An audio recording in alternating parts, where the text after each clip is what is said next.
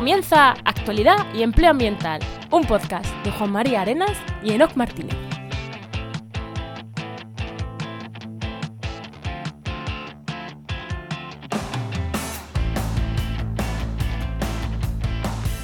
Buenas, soy Juan María Arenas.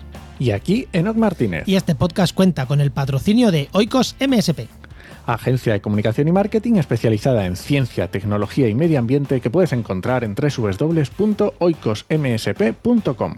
Hoy, en el programa 193 del martes 10 de octubre de 2023, hablamos sobre energía eólica, pero sobre el negocio, bueno, que es un tema que no hayamos tratado como tal. Lo hemos hablado desde impactos, desde capacidad de producción, desde el, casi desde el gobierno, pero desde empresa a empresa no lo hemos, no lo hemos hablado, ¿eh? No, esto nos ha faltado. Así que bueno. Bueno, Juan, ¿qué tal tu semana? Bueno, mi semana, pues bueno, ya, ya, joder, nos cuesta cambiar el patrocinador, ¿eh? ¿No? queda, raro, ¿eh? Que hemos cambiado hace un par de semanas y queda raro. Bueno, nada, ya sabéis que ahora patrocina mi empresa el podcast este. Y, os cuento, en Oikos MSP estamos ahora mismo de organización interna, de reorganizar bastantes cosas, porque ha llegado el verano, hemos visto que había, cuando va creciendo en equipo, pues cada vez cuesta un poquito más y, hay que pues, ir definiendo un poquito quién controla los proyectos, quién salen para, para poder seguir creciendo si hace falta de manera sólida. Y bueno, mejorando ahí con Bea, con, que tú la conoces bien, con nuestra compañera Bea, con mi compañera Bea, definiendo un, poco mejor los procesos, eh, la captación de clientes y, el trabajo con, el resto de, gente del equipo. Así que hemos estado una semana trabajando en eso, entre otras muchas cosas, claro, por supuesto. ¿Y tú qué tal? ¿Qué tal tu semana? Pues yo empecé en la escuela de idiomas y esto del C2 de inglés, ya esto ya es otra historia. esto ya no es ir a clase y, ya te parece que todo te suena. No, no, no. Se pone interesante. Así que muy bien, muy bien. Bueno, vamos a pasar al invitado, ¿no? Venga, vamos allá.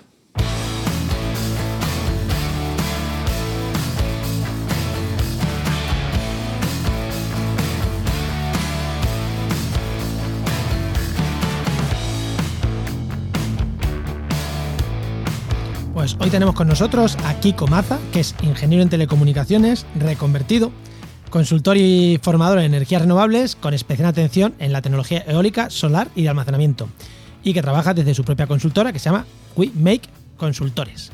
Muy buenas, Kiko, ¿qué tal? Pues muy bien, encantado de, estar en vuestro programa.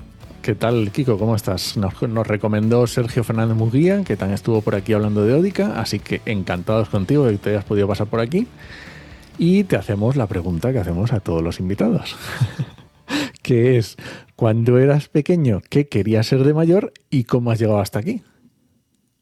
Pues eh, la verdad es que no recuerdo tener una vocación definida de pequeño, porque sí que recuerdo de muy pequeño que me regalaron eh, unos juguetes que era tipo las herramientas de un carpintero. Yo decía que quería ser carpintero, pero evidentemente era imposible porque soy la persona menos manitas del mundo.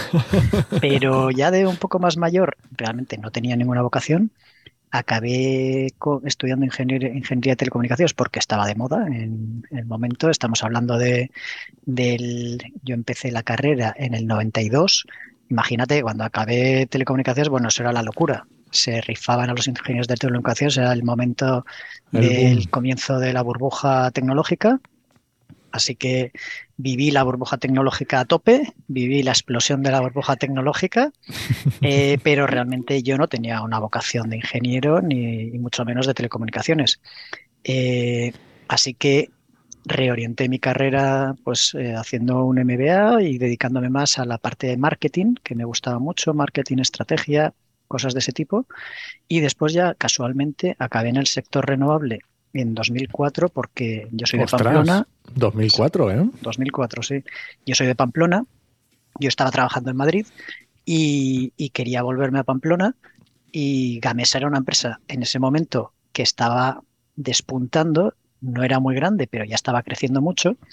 Yo casi no sabía que se dedicaba a Gamesa, pero bueno, eché mi currículum allí, me, contrataron y tuve, pues por casualidades de estas de la vida, tuve la oportunidad de entrar en el momento justo, en el sitio perfecto para conocer pues el crecimiento de un sector desde dentro, desde una de las empresas referentes y, tener, bueno, pues el privilegio de haber conocido esto desde una multinacional eh, española y estando en, vamos a decir, donde se decide. Normalmente las multinacionales, en España estás en una oficina, que realmente es una oficina regional de una multinacional que está en otro sitio.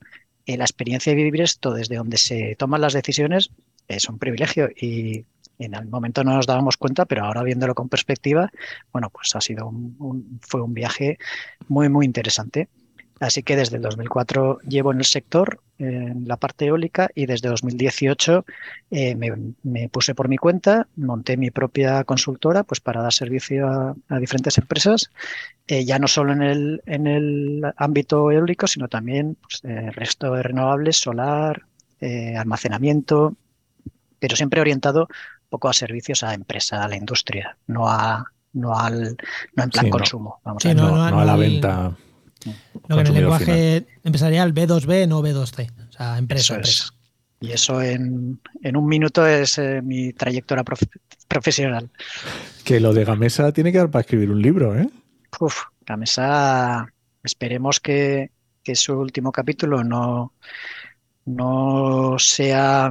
Sí, no cierre feo. No, no, no esté cerca, porque la verdad es que las noticias que estamos recibiendo son, no son alentadoras, pero realmente el, todo el, nacimiento y crecimiento de Gamesa, en general de la eólica en España, pero Gamesa como ejemplo, bueno, es realmente apasionante y yo estoy seguro que en, el futuro se estudiará, ¿sabes? Los casos estos de negocio que se estudian en las escuelas, de, las escuelas de economía y eso.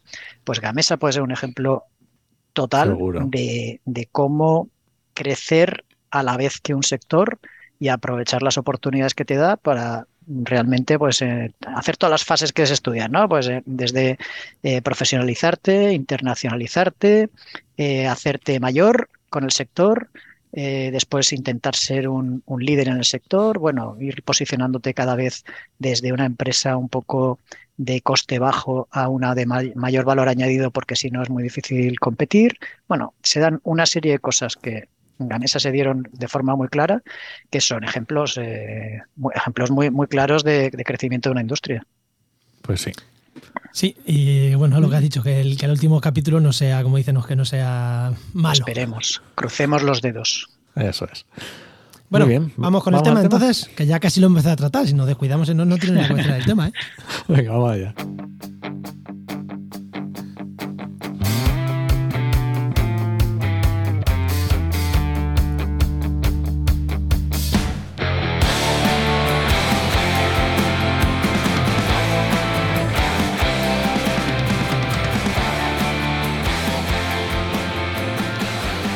Cualquier sector que se precie, cualquier avance tecnológico, cualquier industria nueva que se implanta en un territorio o a nivel mundial, tiene que apoyarse en dos patas. En una la empresa y muchas veces también desde los gobiernos tienen que favorecerla o ayudarla de alguna u otra manera.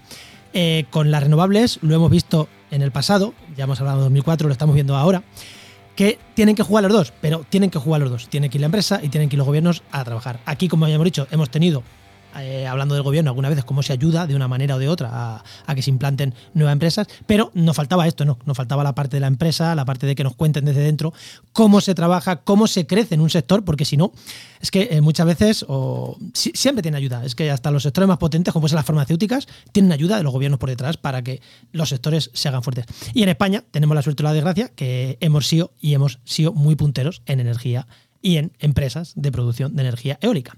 Ahora nos pasa un poco también con la solar, aunque eso no lo están levantando por ahí gente con tantísimo sol como Alemania y esas cosas. Pero bueno, vamos a hablar un poquito de, vamos a hablar un poquito de negocio. Entonces, Kiko, primera pregunta, ¿cómo está el negocio actualmente de las renovables en España? Pues eh, de las renovables eh, no es el mejor momento. La verdad es que estamos eh, pasando momentos turbulentos. Yo no diría que solo en España, sino en Europa en general. Es un problema a nivel europeo.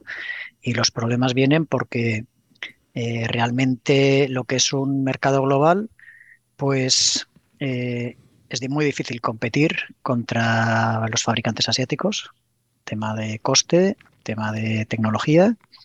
Y, y cada vez hay políticas más proteccionistas en otras partes del mundo le hace en Estados Unidos, le hace en India y Europa se está quedando ahí un poco en tierra de nadie. Es decir, mm, no tiene medidas proteccionistas. Digo proteccionistas, lo, digo así con una palabra genérica, que después hay muchos tipos de proteccionismo, pero no hay medidas de protección a la cadena de suministro local. Y aquí entra el que, vamos a decir, el que quiere, el que sea más competitivo sin ningún problema, pues es un mercado totalmente abierto, pero cada vez los fabricantes europeos tienen menos salidas a otro sitio. No puede ir a China, no puede ir a India, no puede ir a Estados Unidos sin implantarse localmente con lo que la cadena de suministro, lo que es la industria, está pasando un momento muy, muy, muy delicado. Claro, porque, porque eh, no, no solo es la empresa que pone las placas, que obviamente las placas o los molinos, que obviamente esa eh, tiene que ser de aquí porque los pone aquí, o por lo menos tener aquí sede, sino quien produce todo. Que eso también son empresas, ¿eh? que no nos olvidemos que, eso también son empresas y parece que solo es la empresa que monta los molinos y mucho más lejos. Sí, ahí yo, yo, creo, Juan, has dicho un tema clave, que es hay mucha gente que, que, no, que no acaba de ver que esto, el sector está dividido, vamos a decir, en eslabones de la cadena, ¿no? Y muchas veces solo se ve al eslabón del que desarrolla los parques, ya sean eólicos, solares, que es el típico Iberdrola, Acciona o lo que son los, los desarrolladores, pero por detrás están los que fabrican el equipamiento, los que dan el servicio, los que hacen la construcción, los que hacen los estudios de ingeniería, es decir, muchas empresas que van por detrás o por delante eh, ayudando en el proyecto que eh, pueden ser de implantación local o no. Claro. Y si no se fomenta que sean de implantación local de alguna manera, el cliente, es decir, el desarrollador, no tiene ninguna obligación de coger. ¿Por qué va a coger a alguien que es más caro solo porque es de tiene, tiene la, fábrica en, España? Si no le dan un incentivo, él va a ir a, a, maximizar su, su, rentabilidad, como es obligatorio en una empresa que tiene sus accionistas y todo. Es decir, no se puede dejar en manos de una empresa privada el elegir eh, unos proveedores locales o no, porque va a elegir los más baratos. Claro.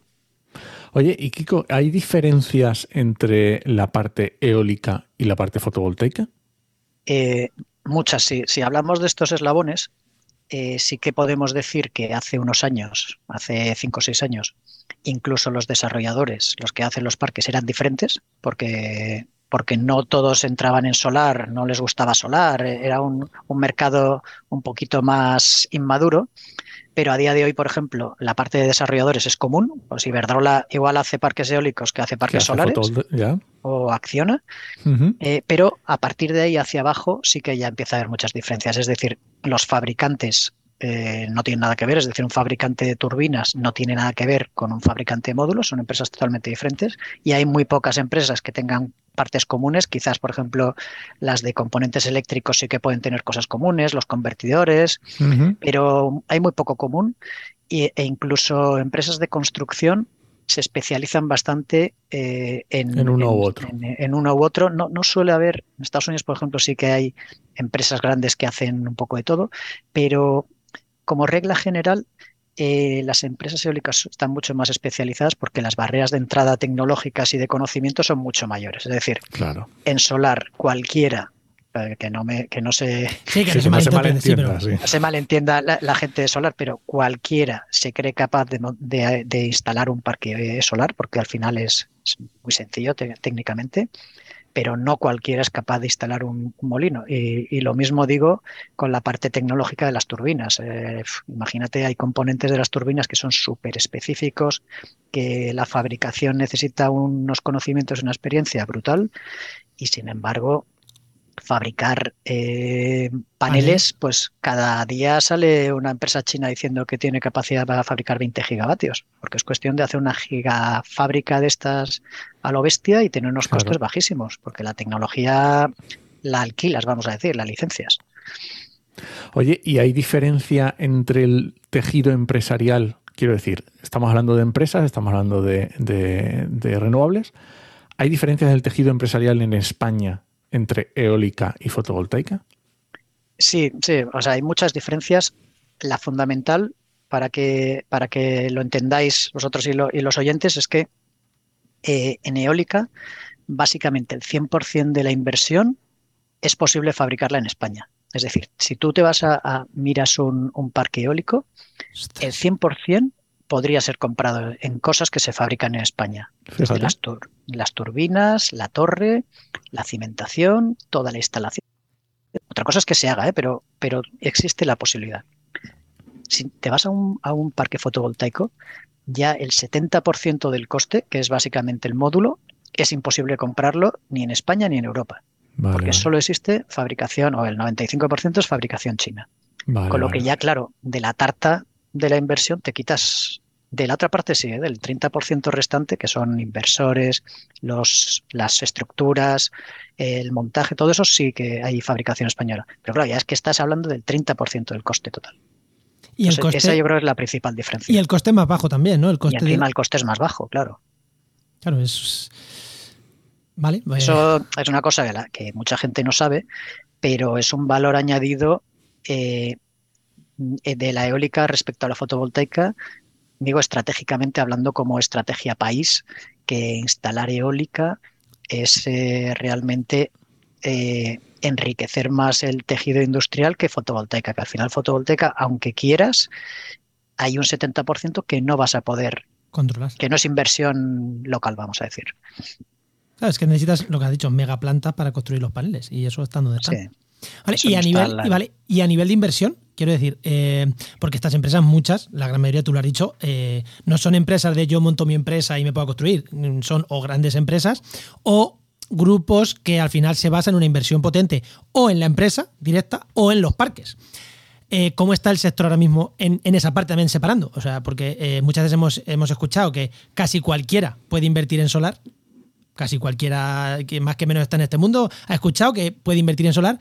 En eólica no se escucha tanto que puedas invertir. Entonces, ¿qué diferencias hay ahí? ¿También es eh, se invierte Bueno. más a nivel de parque, a nivel de empresa? ¿Cómo está el sector en esa parte? Aquí habría que diferenciar lo que es ser un desarrollador de ser un inversor. ¿no? O sea, un inversor es el que mete dinero para. eh, es parte de la financiación de un proyecto y el desarrollador es el que es el gestor del proyecto, ¿no? que puede ser 100% el que invierte el 100% o un porcentaje. ¿no? Eh, hablando de los desarrolladores profesionales, vamos a decir, de las, de las utilities, de todos los desarrolladores, eh, realmente esos esas compañías, ya como comentábamos antes, sí que tienen un portfolio de, de- proyectos y ahí mezclan eólico, solar, eh, muchas cosas, ¿no? Es verdad que últimamente eh, la solar, por, la, por la menor complejidad y los menores riesgos, está eh, tomando una, una ventaja sobre la eólica. De hecho, en eólica se está instalando muy poco a día de hoy en España. Eh, pero también depende mucho del tema de regulación y de todos los procesos administrativos para ir, que, esto probablemente hayáis oído hablar mucho, de todas las autorizaciones que se necesitan para montar un proyecto, de las colas que hay que esperar y todo. Entonces eso no es tanto como decidir, bueno, ¿qué hago, solar o eólico? No, es también qué tengo viable porque me lo han, me lo han aprobado, qué tengo como conexión a red, que tengo, o sea, que, se empiezan muchos proyectos y al final, pues solo unos cuantos son viables, ¿no? Y respecto a la inversión, ahí sí que tienes razón en que eh, ha habido instrumentos en fotovoltaica para que cualquiera pueda invertir en un proyecto solar, siendo un inversor, y eso existe, y cada vez yo creo que existirá más, eh, que no ha habido en eólica. En eólica eso no ha existido. En España Por el, por el tamaño de los proyectos. yo creo que por la, por la profesionalización del sector y porque los que montaban eólica tenían financiación suficiente y no necesitaban hacer estas, eh, estas vale. herramientas. Ten en cuenta que, por ejemplo, en Alemania y en Dinamarca sí que existieron esas herramientas en los, en los años 2000, 2010, existían. De hecho, hay, si alguna vez habéis ido a Alemania, eh, tú vas por la carretera y ves un molino ahí solo en una, en una granja. Ya, Pues eso eran- aquí, aquí es muy Eso no verlo. existe. Allí había formas, o sea, había, había regulación específica para que, o, por ejemplo, en un pueblo se juntara un grupo de, de inversores, bueno, inversores, de vecinos del pueblo, y entre todos mont- eh, montaran un, un- un molino o dos fuera del pueblo, en las afueras, eh, de los grandes, ¿eh? Y, y eran los dueños ellos. Eh, existían los vehículos, vamos a decir, legislativos y jurídicos y todo para hacer eso, cosa que en España no existía. En España en eólica eso no, no se ha hecho. Yo, yo siempre le achacaba que los proyectos de eólica son más caros que los proyectos de fotovoltaica. Pero claro, si haces un molino, pues un molino a lo mejor no es más caro que un parque eh, solar. Claro, visto así, claro, no, no, contaba yo con, no contaba yo con eso. Sí, sí que es verdad que, en España los ya has visto que los parques eólicos están en sitios complejos, o sea, no, no hay, no hay tanto espacio, por ejemplo, en Alemania, que es todo llano y que es mucho más sencillo decir, bueno, pues lo instalo ahí fuera del pueblo. Aquí es mucho más difícil. Pero de todas formas no ha habido, no ha habido, yo creo que ni, ni la demanda, porque tampoco he oído yo que gente estuviera deseando invertir en parques eólicos, pero no, no tampoco se ha dado la oportunidad. Oye, ya has nombrado el tema legislativo. Eh, vamos a ir centrando un poco también en eólica, que al final estamos viendo. ¿Cómo está tema legislativo en España en los últimos años? ¿Ha influido mucho? Eh, estamos, digamos, muy ligados, igual que decía Juan en la introducción, está muy ligado el campo de empresa con gobierno. Sí, totalmente. Eh, aquí otra vez tiro, tiro de, hacer un poco de historia, porque ya, que soy veterano lo tengo que aprovechar. o sea, el, sector renovable en general y el eólico en particular ha estado muy ligado a la legislación, a la regulación, como en general todo el sector, energético, pero en especial las renovables. Eh, pero ha ido, ha ido evolucionando este, esta, esta ligazón.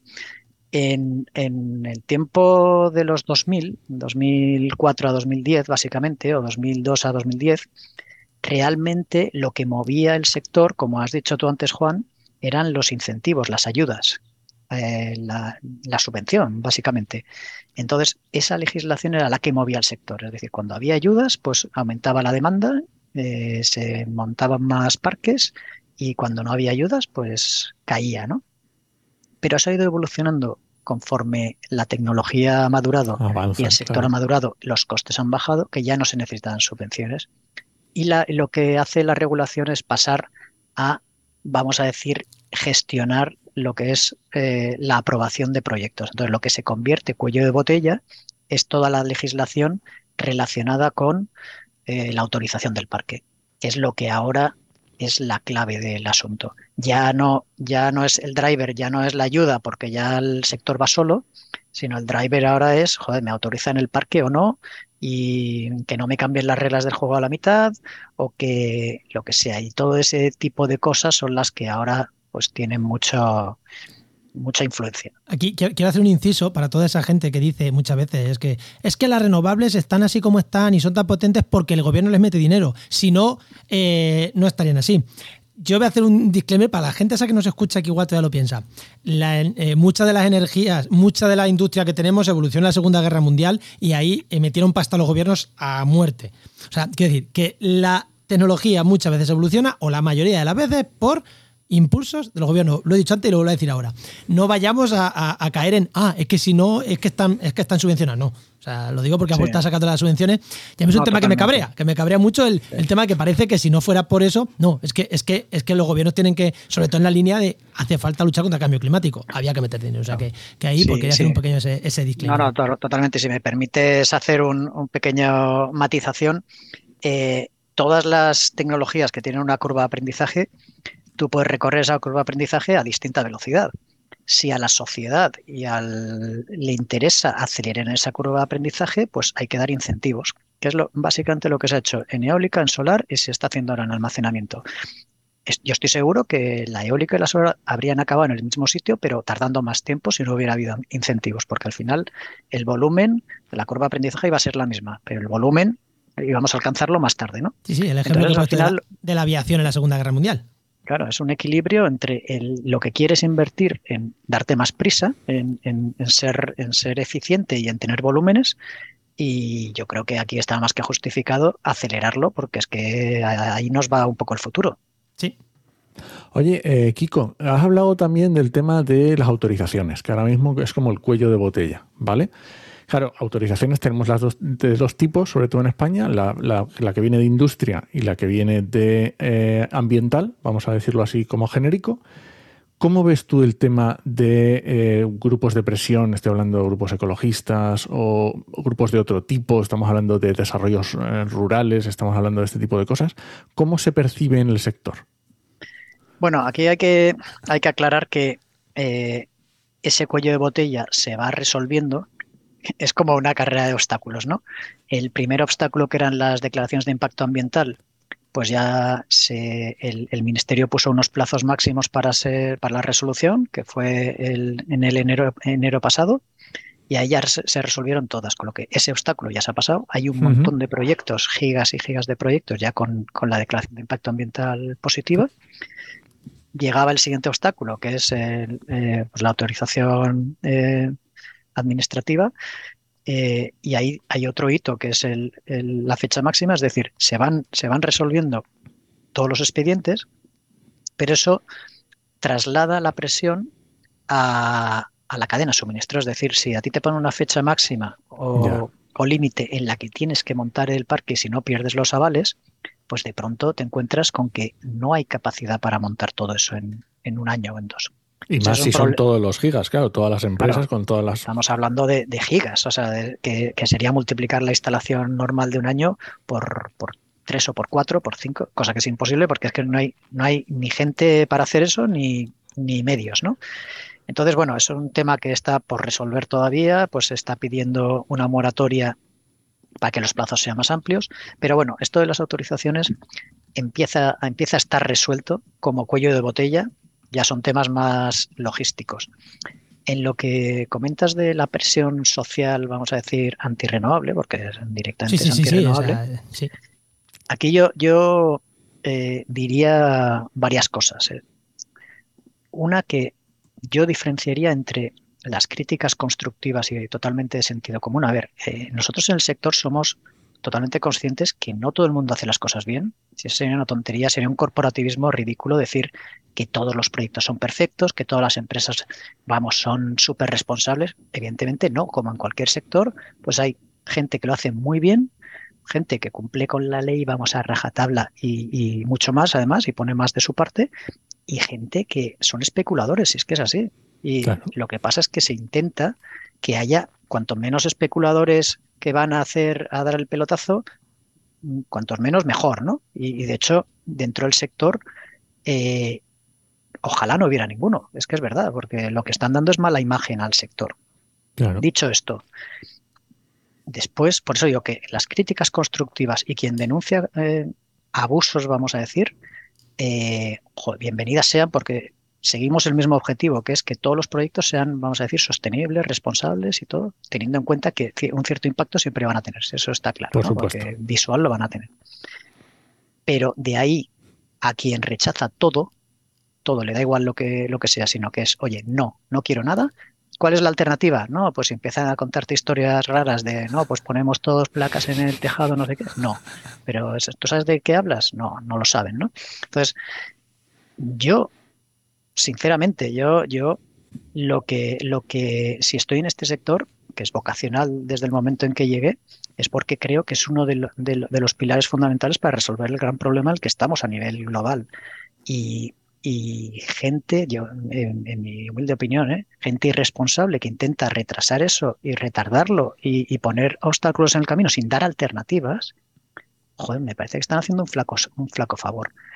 Eh, en el, en el sector, la, yo creo, en la industria, la imagen que se tiene de estos grupos, de los más, vamos a decir, de los más extremistas, es que, es que hacen mucho ruido, eh, pero que probablemente son una minoría. Es decir, que hay una mayoría silenciosa que no tiene ningún problema con los parques y que de hecho, mm, bueno, pues que, que, que, no tienen nada en contra, ¿no? Pero sí que es verdad, y hablando el otro día con, con gente responsables de, sostenibilidad de, grandes empresas, de, los que intentan eh, que la comunicación con las comunidades sea mejor para que acepten mejor el proyecto y todo, decían que evidentemente eh, se tiene que mejorar la comunicación desde estas empresas a las comunidades y una cosa clave, que es llegar antes. Llegar antes no para vender la moto al no, sino para, dar para dar el mensaje de primera mano y no tener que llegar después de forma reactiva. Y tú, Juan, que eres de marketing comunicación,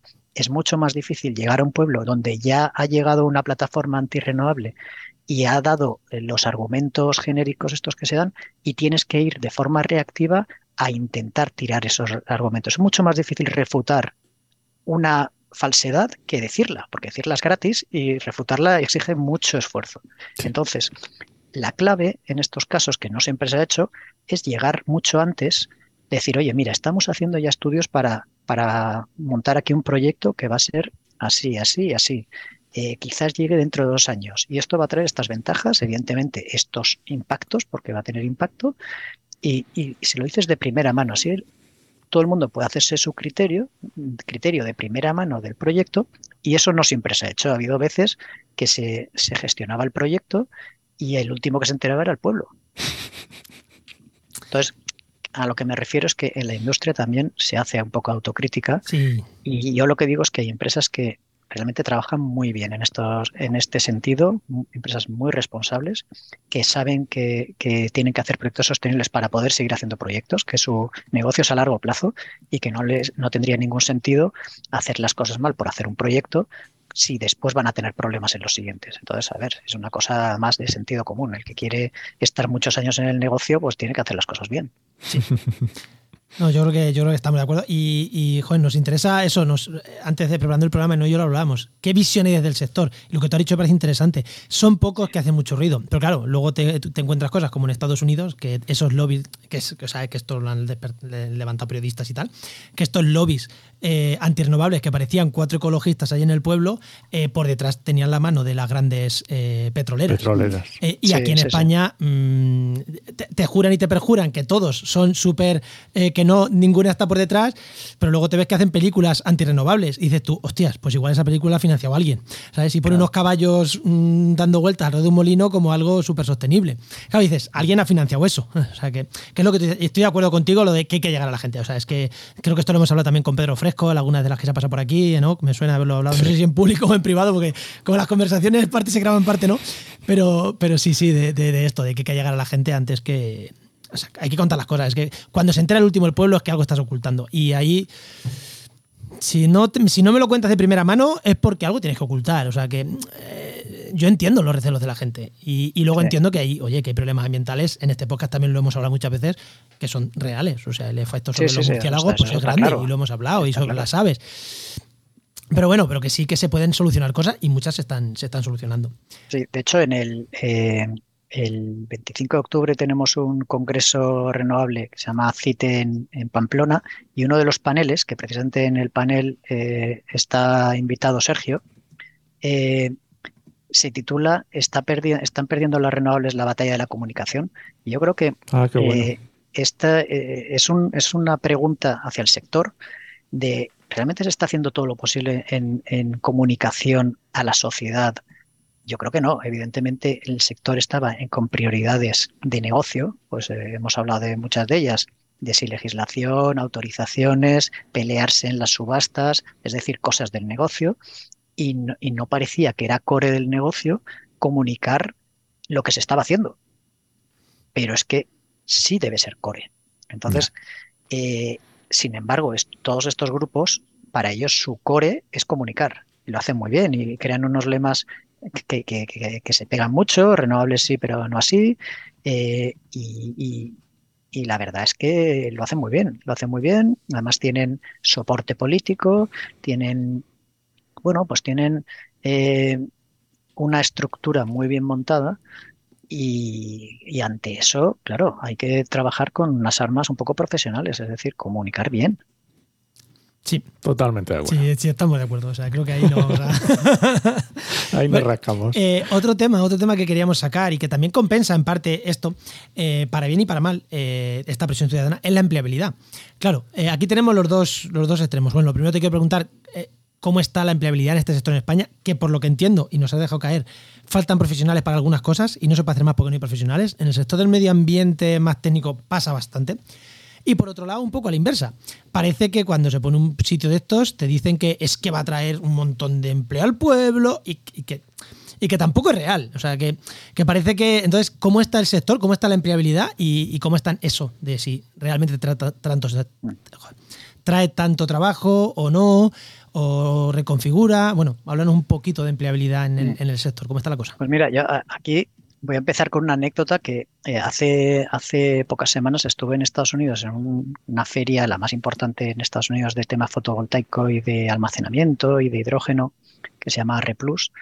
Y, eh, no sé si sabéis, pero en Estados Unidos hace un año se publicó el famoso IRA, IRA, que suena un poco mal, pero que es el Inflation Reduction, Act, que es, vamos a decir, la ley que da, eh, que crea los incentivos para eh, instalar renovables, fabricar renovables de forma local y comprar equipamiento local. Vamos, es, vamos a decir, la ley que da incentivos a instalar y fabricar en Estados Unidos, ¿no?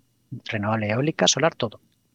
Y está teniendo un éxito eh, arrollador. O sea, de empresas que están yendo allí a Estados Unidos a, abrir fábricas, un montón de proyectos que se están lanzando. Bueno, pues ¿sabéis cuál es el principal cuello de botella dicho en ese, en ese congreso ahora mismo que todo va sobre ruedas? Que no hay gente, que no hay gente, que no hay profesionales. No hay, no hay, porque no es una cosa el tema de la empleabilidad no es, una, no es un interruptor que tú dices, venga, ahora necesito a mil personas que sepan eh, eh, energizar una planta. Pues evidentemente no, o sea, gente con experiencia en eso hay los que hay. Y, para que haya más gente con experiencia tienen que pasar pues, tres años. Mm, entonces, claro, eh, ahora uno de los principales cuellos de botella es que no tienen gente formada y, tienen un problemón. Aquí en Europa probablemente nos pasaría lo mismo. Es decir, si, si cumplimos los objetivos que nos tenemos marcados, que son súper ambiciosos a nivel europeo y a nivel español en el PENIEC, eh, uno de los problemas sería la, el, número, vamos a decir, de perfiles especializados que hay. Los que hay son los que son. Y antes lo hablábamos. Si queremos ahora duplicar en un año el índice de instalaciones, pues tenemos que tener básicamente, no, no sé si el doble, pero un 50% más de perfiles eh, preparados. Para eso yo creo que eh, en España, al menos en la parte que conozco yo en Navarra, se está trabajando muy bien con centros especializados. Tanto las universidades tienen sus másteres de energías renovables como centros de FP, eh, con, empresas que hacen, que hacen muchos programas de estos de becas y de, pero eso es algo que yo creo que hay que probablemente, ponerle más foco. Y en la parte de expectativas de, empleabilidad, que sí que es verdad que muchas veces se, se manejan cifras de empleo que no son, llegan a ser realistas, ¿no? que es un poco marketing de no sé qué, pues esto se pueden crear, hablan del hidrógeno verde, pues esto puede crear 10.000 empleos, ¿eh? se utilizan los 10.000 como si fuera... Bueno, pues eso al, final eh, yo creo que hay que ser un poco, bueno, un poco realista y saber que esto yo creo que en la transición energética va a ser un, trasvase de perfiles que trabajaban en antiguas industrias que irán a desaparecer, que vayan poco a poco trasvasándose a nuevas industrias, ¿no? Muy difícil ponerle eh, números a eso. Y no, pues es que justo todos los que trabajaban en, el oil and gas van a pasar a, hacer parques eólicos. Pues no, no, no van a ser, no sé si se necesitan tantos, pero pasarán a hacer otra cosa, no sé. Pero a lo que me refiero es que va a haber, va a haber empleo de calidad, y además yo creo que de mayor calidad que otras industrias, eh, conforme vayamos eh, eh, teniendo mayores volúmenes y vayamos creciendo en la instalación de renovables, sin duda. es muy difícil dar cifras, y ya te digo que yo soy muy escéptico con esas cifras, pero que se necesita gente de perfiles y de y de empleos de yo creo de mayor valor añadido que otros, seguro. Y cuando piensas en esos perfiles, ¿te, entra más a nivel ingeniería, a nivel técnico, a pie de obra? Eh, claro, es que ahí eh, volvemos otra vez al, al punto de inicio. Es decir, si Europa consigue conservar su cadena de suministro, es decir, sus fábricas, su fabricación o incluso incrementarla, pues tendremos mucha más variedad de perfiles y mucho más volumen de gente empleada en esto. Es decir, si somos capaces de fabricar nuestros módulos, imagínate en el supuesto que eso fuera posible, pues ahí estás entrando ya en, otra dimensión de, empleos y, o si somos capaces de, fabricar todas nuestras turbinas eólicas, pues vamos a mantener muchos empleos. Si poco a poco eh, todo se fabrica fuera, pues estaremos hablando de muchos menos empleos, mucha menos variedad y unos perfiles mucho más limitados. Perfiles que serán de servicios, perfiles que sean de gestión de proyecto, pero ya perderemos lo que es no solo la fabricación, sino el desarrollo del producto, porque mucha gente dice, no, es que a mí no me interesa fabricar, si fabricar es de, eh, tiene bajo valor añadido. No, pero es que no es solo fabricar, el que fabrica normalmente Diseña. Sí, eso es el que diseña. Y es el que tiene el know-how y es el que tiene eh, la aplicación de la, del I+D que se haga en otro sitio y es el que es capaz de expandir su catálogo de producto a otras cosas que van surgiendo, porque si no lo tienes, lo que es seguro es que no te vas a expandir a ningún sitio. Es decir, hay empresas que antes de ayer estaban haciendo cosas relacionadas con eólica. Llega la solar y dicen, joder, pues yo puedo aprovechar mi tecnología para hacer no sé qué producto aplicado solar. Llegan las baterías y dicen, ah, pues igual puedo ese tipo de expansión eh, solo se puede hacer si tienes el, conocimiento, el diseño y la fabricación. al menos un porcentaje de la fabricación. A ver, y que no podemos olvidar que, hay gente que es obrero. O sea, sin, menospreciar a la gente que, es obrero, pero hay gente que, va a la obra o, a, la, industria, mm, monta lo que le toca hacer, hace lo que le toca hacer y se va a su casa. Y, si hay que reconvertir, como yo digo, a mineros, a, si mineros los tienes que pasar a, ser tienen que ponerse a construir con sus manos, no se van a poner a, diseñar productos, no, porque es gente que ha trabajado con sus manos trabajando, o sea, que yo menospreciar ese tipo de trabajos, eso está muy bien desde Madrid o desde las grandes ciudades, gente de traje corbata que, hable eso. Desde el despacho, claro. Desde el despacho, porque hay gente, la gente de tus alrededores ha estudiado carreras y tal y cual, pero hay mucho obrero que, necesita esa mano de obra para trabajar y esa industria para trabajar. Eh, lo, lo, vemos cuando cierra una empresa de coches. Enoch. Vale, eh, para ir terminando, Kiko, eh, un poquito solamente eh, eólica marina. ¿Cómo ves el tema eólica marina en España? ¿Está todavía un poco verde? ¿Estamos desarrollando? Mm, ¿Cómo está la cosa? Porque entiendo PENIEC que nos hace falta bastante. Bueno, el PENIEC tiene como objetivo 3 gigavatios en 2030. Decían entre 1 y 3, que es mucho. O sea, lo que pasa es que los parques de offshore son ya muy grandes. O sea, cada parque que se hace si no lo haces de un gigavatio, pocas economías de escala tienes. A ver, aquí aclarar para los que no, son expertos en el tema que el offshore eh, es mucho más complicado que el onshore, pero todavía es más complicado si en lugar de ser un offshore con cimentación fija, es un offshore flotante. Flotante. Entonces, el offshore que se está haciendo ahora en el mundo es cimentación fija, es decir, son o los monopilotes, que es como una especie de torre gigante que la clavas en el fondo. En el fondo marino. En, el suelo marino. O pueden ser eh, jackets, que son como unas cuatro patas que también las clavas en el fondo marino. Pero es cimentación fija. estructuras. ¿Qué profundidad puedes tener como mucho? Pues ahí las profundidades que ya se están máximas son 50-60 metros. Más de eso eh, técnicamente es casi imposible. Y, eso es en que no está mal, ¿eh? pero ¿sabes qué pasa? En el Mar del Norte tú tienes 50 metros de profundidad, o sea, te metes 200 kilómetros eh, mar adentro y todavía tienes 30 metros de profundidad. es totalmente, es como el mar menor, pero a, pero mal tiempo. Y, entonces, claro, ellos lo tienen súper fácil. Allí tienen espacio de sobra y mucho viento. ¿Qué pasa en España? Pues que la plataforma marina prácticamente no existe. Eh, eso preguntaba en España, a 500 metros de la costa, tienes 300 metros de profundidad, vamos, o 400. Eh, eso quiere decir que prácticamente es imposible, y además las zonas ya están definidas donde se pueden hacer, porque ya salió el, plan de ordenación del espacio marítimo, eh, prácticamente cualquier desarrollo que se quiera hacer de, offshore en España tiene que ser flotante. Entonces ya aumentamos un grado la, complejidad y los costes y realmente, siendo realistas, eh, no vamos a hacerlo en 2030. O sea, no. No llegamos, ¿no? No, no llegamos. Pero es bueno ponerse esos objetivos porque si no, no llegaríamos nunca. O sea, quiere decir que si no llegamos a 2030 y llegáramos, imagínate, a 2035, oye, pues ya hemos llegado. Si no nos ponemos el objetivo, lo que está claro es que entonces ya no se llega nunca. ¿no? Y un poco lo que comentábamos antes de poner incentivos para ir atravesando esa curva de experiencia, ¿no?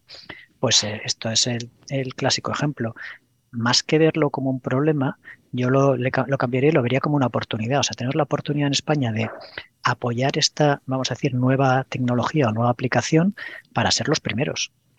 Ya que tenemos la obligación de hacerlo así, a ver, vamos a hacerlo, aunque seamos los primeros, aunque nos cueste súper caro, porque probablemente conseguiremos experiencia, empresas que desarrollen cosas interesantes, que ya está viendo, eh, desarrolladores que sepan hacer esto y que lo puedan hacer en otros sitios. Entonces vamos a verlo como una oportunidad. Evidentemente es un reto. si ya un parque offshore es complejo, pues imagínate uno flotante. Pero yo lo veo como una oportunidad, pero siendo realista, es una oportunidad que no es decir, venga, nos ponemos mañana. Aparte, legislativamente, regulatoriamente, no están todavía todas las piezas. Entonces, como faltan todavía cosas por definir, incluso aunque estuviera la tecnología preparada, sería difícil ya llegar en plazos, porque los proyectos offshore pues tardan una media de 8 o 10 años en desarrollarse. Entonces, pero pero yo lo veo como una... Parece mucho, pero si un, uno de rápido de solar, que pueden llevarse 3, 4 años, uno rápido de solar, duplicar el tiempo de un solar me, parece ser optimista, ¿eh?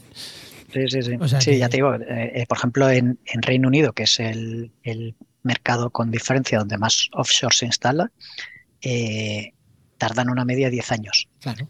Eso es el, mercado más engrasado y mejor regulado para estos temas del mundo. Con lo que, imagínate, un mercado nuevo, tecnología nueva, sin haber hecho nunca proyectos, pues hombre, es ser muy optimista pensar que del 2023 al 2030 vamos a ser capaces. Yo realmente me, me quedaría satisfecho si en 2030 tenemos ya todo el, vamos a decir, marco regulatorio finalizado, si ya se han hecho subastas, si ya se han, vamos a decir, asignado proyectos que aunque no se hayan ejecutado y ya, y, ya se ha hecho algún demostrador. Es decir, hay algún proyecto, imagínate, de 50, 100 megavatios que haya demostrado que se puede hacer, aunque haya sido carísimo. Eso, eso es, es, una gota de... Es normal, pero eso es de todos los pilotos. Eso, es, eso, eso, no pasa nada. O sea, es, como una hacer una inversión en un nuevo sector en el que puedes ser líder. ¿no? Eso ya sería, un, yo creo, un objetivo realista y que yo creo que estamos, somos capaces de cumplirlo. Jolín, pues genial. Pues Enoch, yo creo que le hemos dado un buen repaso ¿eh? a todo. Jolín, y tanto, yo creo que está muy bien. Así que, aunque no, aunque no te guste mucho, eh, Kiko, eh, creo que ha llegado el momento, el momento spam que oye, que lo decimos con cariño lo de momento spam. Spam de valor que dicen los modernos por ahí ahora en tema de marketing, que es spam de valor. No, pero sí, cuéntanos, aquí es un poco micro abierto para que nos hables de, bueno, del congreso del CITE 23 ya nos has comentado un poquito, si quieres profundizar, de tu empresa, de, lo que quieras. Háblanos aquí un... Pues sí, yo creo que, por, cercanía y por actualidad, eh, eh, invitar al Congreso FITE, que es el 25 de octubre en Pamplona, donde nos vamos a reunir pues eh, pues una parte importante de la industria renovable. Vamos a tener unas, unos paneles y unas mesas redondas precisamente hablando de muchos temas que hemos hablado aquí. Eh, y, siempre es bueno pues, reunirse el sector, aunque muchas veces es, eh, eh, es, hacer altavoz de cosas que es como que todos nos damos la razón unos a otros, ¿no? Caja de resonancia. sí. es caja de resonancia, pero, pero bueno, que siempre es bueno reunirse, discutir cosas y poner en común eh, porque la realidad es que uno de los, yo creo que de los temas que hay que mejorar en el sector es el tema de compartir información y colaborar. O sea, cosas que en otros sectores son, vamos, del día a día, la colaboración entre empresas, aquí todavía eh, no se ve mucho. Entonces yo creo que este tipo de eventos puede ayudar a crear un poco esa cultura de colaboración, de compartir hasta donde se pueda la información, porque al final que crezca la tarta es bueno para todos. Eh, no vale nada intentar tener más cuotas si se va reduciendo el, mercado el mercado total. Eso es eh, pelearse por, las migajas. Por las migajas. Entonces, yo creo que entre todos deberíamos ayudar a que el sector vaya creciendo, que habrá sitio para todos. Bueno, pues ahí dejamos los enlaces del sitio 2023 en Pamplona y yo voy a recomendar también la newsletter de Kiko para el que quiera estar atento, que se llama El Rincón de las Renovables en, en LinkedIn, que dejamos enlace también. Y no te vayas, Kiko, que ahora nos despedimos. Un segundito.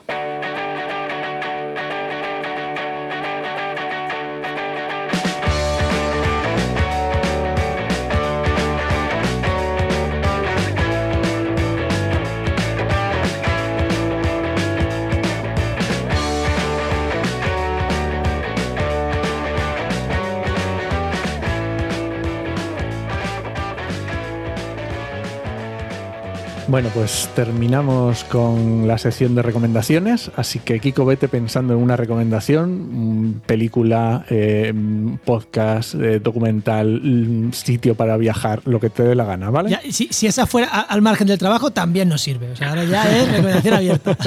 No avisamos para que venga lo primero que te venga a la cabeza, por eso no avisamos. Un libro, lo que sea.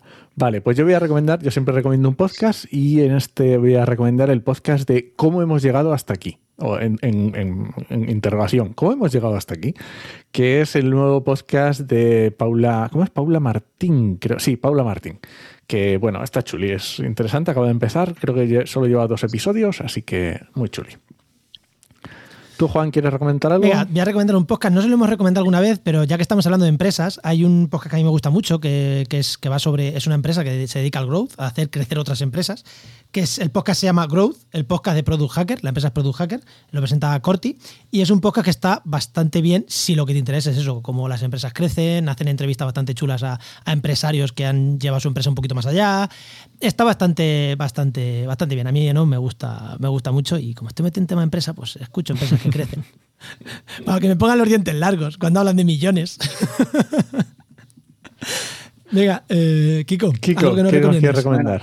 pues mira, yo, yo eh, soy muy, muy, muy lector, soy librófilo y por eso no voy a recomendar un libro porque para los que leemos mucho, eso de recomendar uno es como, como un, pecado, ¿no? Yo tendría que hacer una lista y además por temática, ¿no? Entonces, dejando los libros aparte, eh, voy a recomendar cosas que, he visto o que he visitado hace poco, porque, bueno, pues porque me han llamado la atención.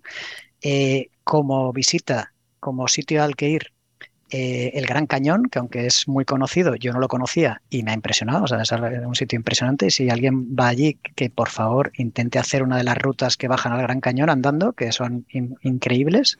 Entonces, esa es mi, pequeña recomendación de viaje y mi recomendación de series. Eh, últimamente estoy viendo mucho una serie que se llama Sucesión, que en español no se llama Sucesión. Eh, no sé cómo se llama en español, pero pues, eh, pero es muy engancha mucho, muy muy divertida y la verdad es que la recomiendo. Muy bien, pues nada, dejamos las recomendaciones en las notas. Por nada que ver con, con, las renovables, como habéis visto, o sea, un poco de variedad. Genial. Bueno, genial. Pues muchísimas gracias, Kiko. Ha sido un placer. Muchísimas, muchísimas, muchísimas gracias, Kiko.